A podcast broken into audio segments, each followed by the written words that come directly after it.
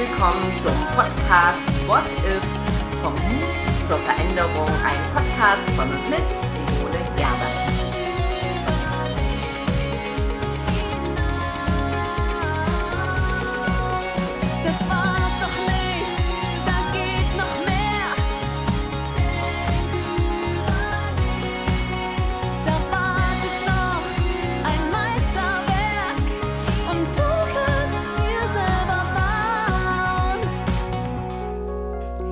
Hier ist sie, die Podcast-Folge Nummer 17, Mut zum Gefühl. Ja, was wäre, wenn, wenn wir Menschen keine Gefühle hätten? Ich war letzte Woche zum Filmfestival, zu einem kleinen, aber tollen Filmfestival an der Ostsee auf dem Dars in Ahrenshoop im wunderschönen Segrand und habe da ganz viele inspirierende Filme sehen dürfen. Aber einer hat mich ganz, ganz, ganz besonders inspiriert, beziehungsweise auch sehr nachdenklich gemacht.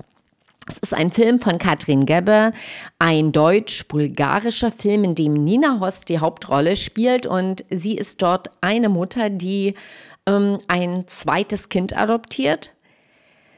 Sie lebt mit diesen beiden Kindern auf einer Pferderanch, ist dort Pferdetrainerin. Und als dieses zweite neue Kind dazu stößt, ähm, denkt man, ja, jetzt ist das Glück vollkommen. Das kleine Mädchen sieht auch aus wie ein kleiner blonder Engel. Doch letztlich entpuppt sich die kleine Raya als ja, stark traumatisiertes Kind und es geht ein Horrortrip los, den die Familie erlebt. Und es passieren dann so Sachen, dass Raya andere Kinder quält, wenn äh, sie unbeobachtet ist, dass sie Feuer legt und ja, Wutanfälle bekommt. Und letztlich ist es so, dass das kleine Mädchen äh, immer mehr ins Abseits gerät und auch die Familie im Ganzen, weil niemand mit diesem Mädchen zu tun haben möchte. Die Eltern verbieten ihren Kindern, mit Raya zu spielen. Ähm, sie darf auch nicht mehr in die Kindereinrichtung kommen. Der Psychiater, dem, dem die Mutter das Kind vorstellt, empfiehlt ihr, ähm, das Kind in eine Einrichtung zu geben und erklärt ihr, dass dieses Kind sie überfordern wird mit all dem, was passiert und dass sie ihr Leben dafür aufgibt. In diese Spezialeinrichtung, wo sie sie hingeben soll, äh, da sind ganz besondere Therapeuten, die halt traumatisierte Kinder behandeln und ähm, ja therapieren, weil traumatisierte Kinder sind eben nicht in der Lage, Beziehungen aufzubauen, weil sie keine Gefühle zeigen können, beziehungsweise keine Gefühle nach außen haben. Und das ist aber das, was Rajas ähm, Adoptivmutter nicht annimmt, sondern sie geht über alle menschlichen Grenzen hinaus und kämpft um das Leben dieses kleinen Mädchens. Denn ohne Gefühle ist ein Leben halt kein Leben, wie man in diesem Film sehen kann. Und was dann passiert, ist ähm, sehr bemerkenswert und teilweise als Zuschauer auch überhaupt nicht nachvollziehbar, dass eine Mutter so etwas tun kann. Dazu muss man wissen, dass es eine Metapher in diesem Film gibt, nämlich in dem Moment, als Nina Hoss ähm, ihr zweites Kind adoptiert in Bulgarien, gibt es in der Einrichtung einen Holzschnitt. Und dieser Holzschnitt zeigt einen Pelikan. Und dieser Pelikan hat unter sich zwei kleine Vogelkinder, die tot sind. Und er hat sich den Brustraum aufgeritzt, um diese Kinder mit seinem Blut zu nähren und sie zum Leben wieder zu erwecken. Diese Metapher ähm, zieht sich quasi durch das Buch, denn in diesem Sinn metaphorisch gesprochen ähm, ist die Adoptivmutter ähm, ja bemüht, das Kind wieder zum, ins Leben zurückzuholen, quasi. Die Frage für mich ist, was hat das mit uns zu tun heute? Und ähm, erstmal, wie ist der Film ausgegangen? Also der Film ist letztlich gut ausgegangen, auch wenn es ein schwerer Weg ist und die Mutter sogar bis hin zur schwarzen Magie alles versucht hat. Letztlich zeigte sich aber, dass genau das, was dem kleinen Mädchen fehlt, um Beziehungen aufzunehmen, nämlich Gefühle, dass genau das das Mädchen wieder zurück ins Leben geholt hat, weil die Adoptivmutter in ihrer Liebe ähm, ja Übermenschliches geleistet hat, zeigt das Mädchen am Ende des Films dann letztlich selber auch Gefühle und kann in eine Beziehung gehen. Ja, mich hat es, wie ich sagte, sehr, sehr berührt. Pelikanblut heißt dieser Film. Und ich habe mich dann gefragt, wie es in unserer heutigen Welt ist, weil vielleicht hast du ja auch schon mal davon gehört, wie viele Manager oder auch Führungskräfte scheinbar ohne Empathie, aber auch generell ohne Gefühl Entscheidungen treffen, handeln, scheinbar von ihren Gefühlen abgetrennt sind. Und ich habe mich gefragt, wie ist es, wenn Menschen, die nicht zu Gefühlen fähig sind, Macht bekommen, wenn sie in unserer Gesellschaft große und schwerwiegende Entscheidungen treffen. Dazu muss man erstmal wissen, dass ja eine Definition von Gefühlen so eine ziemlich komplexe Geschichte ist. Das ähm, ist auch die Frage, aus welcher Wissenschaftssicht man das sieht, ob das jetzt Neuropsychologen äh, sagen oder ob das eher ja aus dem Bereich der Soziologie äh, oder Philosophie geschieht. Letztlich sind Gefühle ein Reizreaktionsmuster und neurophysiologisch ist das die Reaktion unseres Gehirns und die ist lebensnotwendig. Lebensnotwendig, klar. Ohne Gefühle könnten wir nicht überleben, weil sie transportieren natürlich das, was uns schützt. Also egal, ob es um Angst geht ähm, oder was auch immer, brauchen wir unsere Gefühle. Denn letztlich ist es so, dass dieses Reizreaktionsmuster, von dem ich gesprochen habe, im Prinzip ein Bewertungssystem ist. Also unsere Emotionen sind ein Bewertungssystem. Durch jede Erfahrung, die wir im Leben machen, speichern wir eben nicht nur den Sachinhalt, ähm, die Fakten ab, sondern die dazugehörigen Emotionen, die wir bis hin in eine Körperreaktion erleben, werden ja mit abgespeichert mit dieser Sachinformation. Und im Laufe unseres Lebens mit all den Erfahrungen, die wir tätigen, wächst und verfeinert sich dieses Bewertungssystem. Und wenn wir glauben, dass wir teilweise Entscheidungen, ja, wir sagen ja immer aus dem Bauch treffen, dann ist eben dieser erste Impuls, der kommt, aus dem Unbewussten und nämlich genau aus diesem über Jahre entwickelten Bewertungssystem.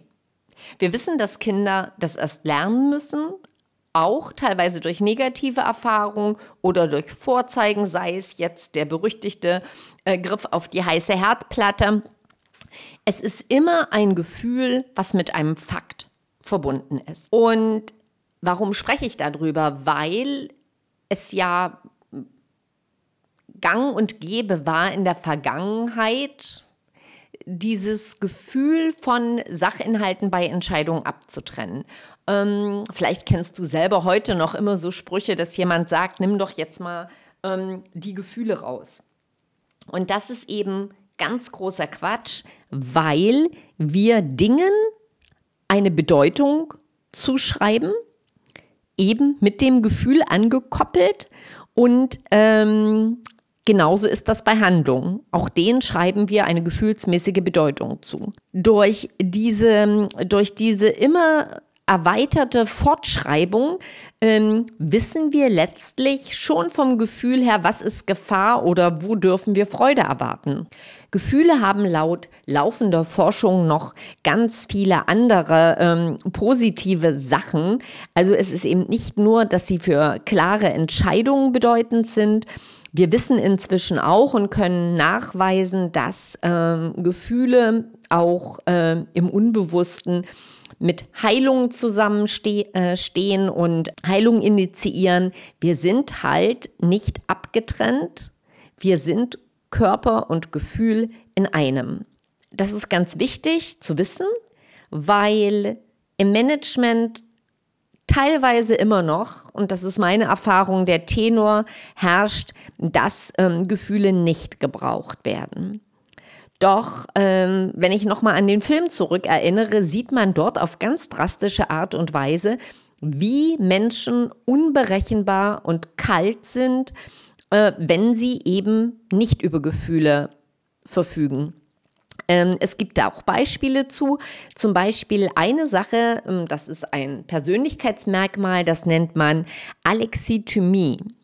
Und das, dieses Persönlichkeitsmerkmal betrifft ungefähr 10 Prozent der Bevölkerung und ist so etwas wie eine Gefühlsblindheit. Also das bedeutet nicht, dass diese Menschen kein Gefühl haben, aber sie sind gefühlsblind ähm, ja, es ist irgendwie verschutt gegangen und die handeln eben auch ohne Gefühl. Und das heißt, dass es auch schwer ist, Beziehungen aufzubauen, weil zum Beispiel auch die Körperlichkeit über Mimik und Körpersprache entsprechend reduziert ist. So, das ist ein Beispiel für kein oder wenig Gefühl. Ein anderes Beispiel sind all die Sachen, die bis hin in die Pathologie gehen, also bis hin zum Psychopathen. Aber fangen wir erstmal leicht an. Der Startpsychiater Christian Peter Dox sagt, Manager sind zu großem Teil emotional entkernt. Das hört sich jetzt sehr, sehr böse an. Aber was er damit ähm, aussagen will, ist, dass sie sich oft in einer kalten Welt rationaler Entscheidungen bewegen. Und ähm, die Ursache sieht er darin, dass diese Menschen kaum noch Privatleben haben. Die arbeiten viel zu lange, viel zu viel, ähm, haben eben auch keine Bindung, kein Gefühl. Und ähm, was daraus entsteht, sind, ist eben eine kalte Welt, die letztlich zu ja, schweren Fehlentscheidungen führen kann. Also es ist bekannt, dass durch das Agieren äh, solcher Menschen ähm, große volkswirtschaftliche Schäden entstehen können, weil sie halt Entscheidungen nur aus der rationalen Welt heraus treffen. Außerdem gibt es ähm, ja unter ihnen dann ganz große Probleme innerhalb von Teams, innerhalb von Unternehmen.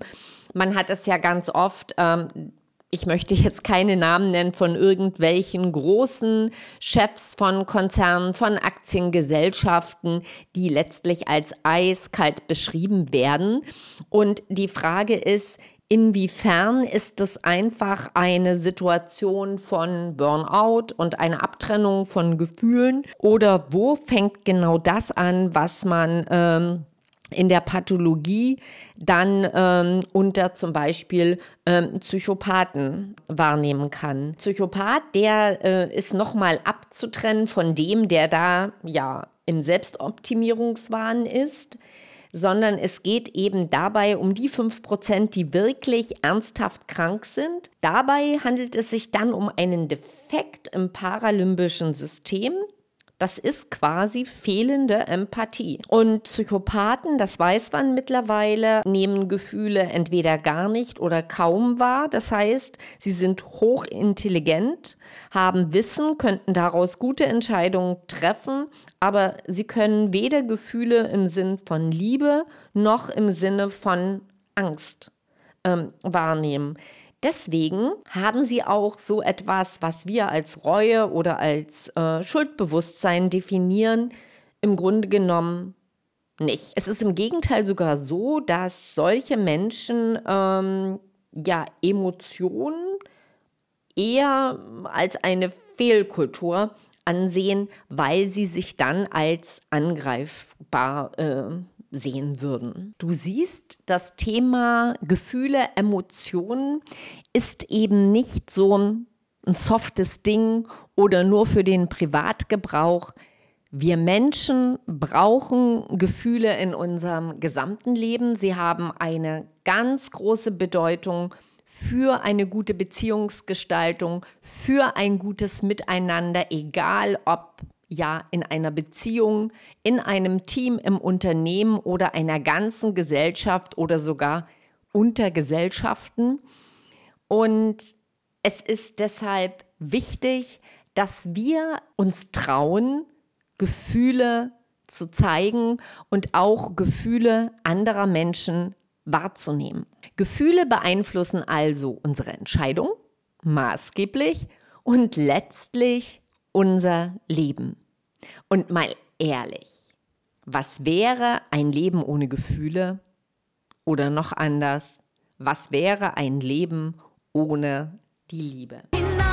Also, ein Hoch auf die Gefühle, Mut zum Gefühl und denke dran, Freitag ist immer Podcast-Tag. Ich freue mich, wenn du auch nächste Woche wieder reinhörst und mehr Mut gibt es unter www.mut-ausbrüche.de auf unter www.coachingforchange.de. Und damit du nichts verpasst, meldest du dich am besten zum Newsletter, den Coaching for Change Talk an. Den findest du auf meiner Website. Also bis bald und nur mit, deiner Simone Gerber.